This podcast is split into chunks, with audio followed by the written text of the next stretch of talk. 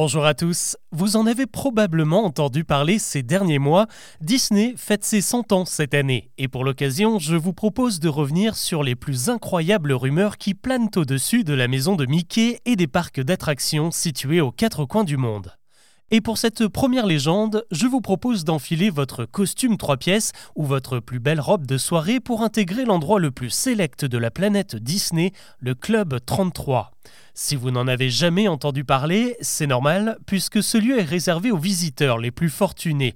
Et sans m'avancer sur l'état de votre compte en banque, ici on parle d'un droit d'entrée à 25 000 dollars, auquel il faut ajouter une adhésion annuelle de 10 000 dollars. Et même si vous avez gagné au loto, pas sûr que vous ayez la chance d'intégrer le club, car il faut que vous y soyez invité par un membre déjà inscrit. Il faudra également vous armer de patience, car ce cercle très fermé ne compte que quelques centaines de places il y a donc une liste d'attente qui peut dépasser les 10 ans. Et enfin, dernier obstacle, c'est le prix du billet d'avion car malheureusement le club 33 n'existe pas à Disneyland Paris.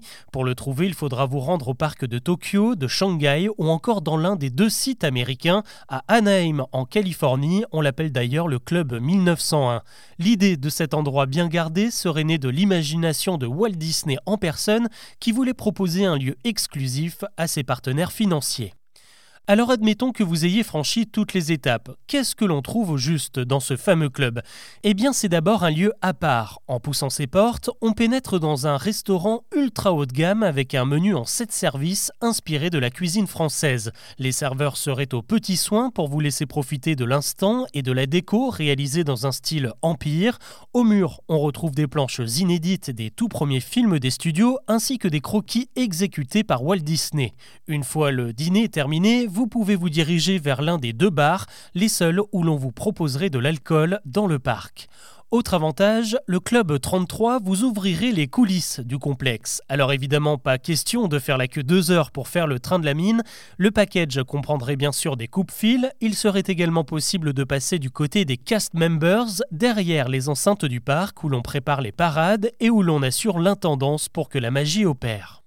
Vous l'avez peut-être remarqué, j'utilise jusque-là le conditionnel, car malgré les nombreux détails et les témoignages qui existent autour du Club 33, aucun journaliste n'a jamais pu vérifier son existence.